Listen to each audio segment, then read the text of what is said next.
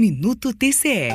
Ao responder consulta formulada pela Agência Goiana de Infraestrutura, Goinfra, o Tribunal de Contas do Estado de Goiás esclareceu que, no caso de pequenas obras de reforma ou ampliação de prédios públicos, a autoridade responsável pode dispensar a sondagem do subsolo. Essa consulta foi relatada pelo conselheiro Sebastião TJ e aprovada em sessão plenária. A dispensa da sondagem, segundo ficou definido, pode ser adotada em caráter excepcional, já que a regra geral é no sentido de que os testes de resistência do terreno são obrigatórios para garantir a solidez das construções. O Tribunal de Contas esclareceu ainda que, se o gestor da obra optar pela dispensa da sondagem, assumirá os riscos da sua decisão. Antônio Gomes, para o Minuto TCE.